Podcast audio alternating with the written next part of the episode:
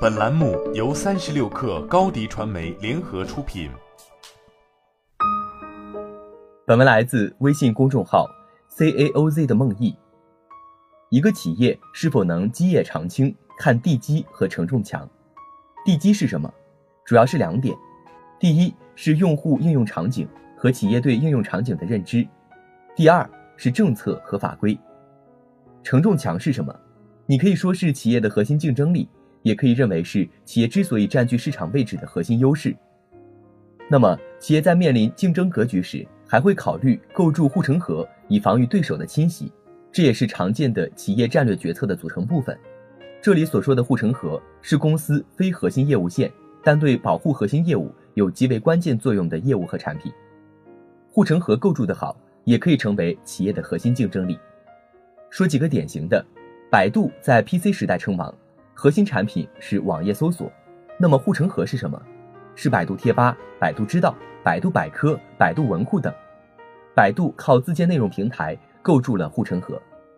典型竞争范例，在三六零搜索崛起的时候，三六零做的一件重要的事情就是抓取、复制百度百科、百度知道的内容，而百度则以不当竞争状告三六零，禁止其爬取自己的内容。京东的护城河是自建物流。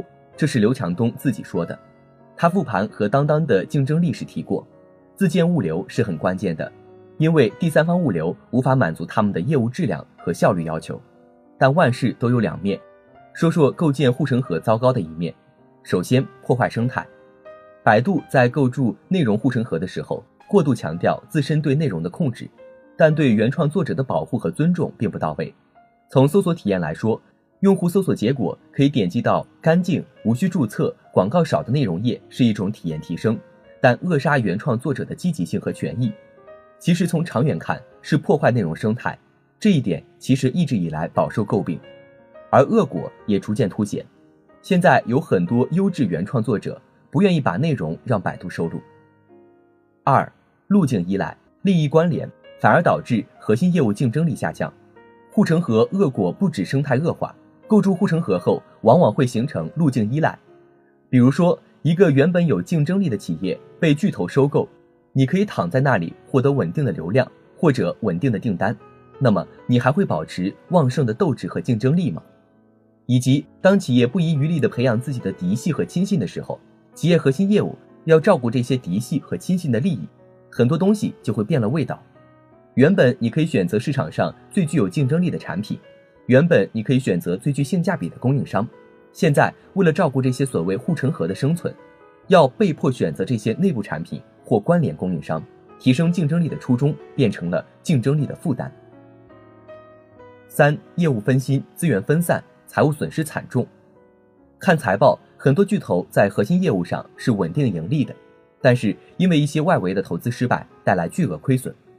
你投资一些相关产业，本来是为了构筑护城河，做好核心业务防御，结果发现运营成本居高不下，运营经验不足，导致巨额亏损，那就得不偿失，还不如多投入一些资源深挖核心业务。好了，今天的节目就是这样，下期我们不见不散。欢迎加入三十六氪官方社群，添加微信 hello 三十六氪，h e l l o 三六。K 二获取独家商业资讯，听大咖讲风口，聊创业，和上万客友一起交流学习。高迪传媒，我们制造影响力。商务合作，请关注公众号高迪传媒。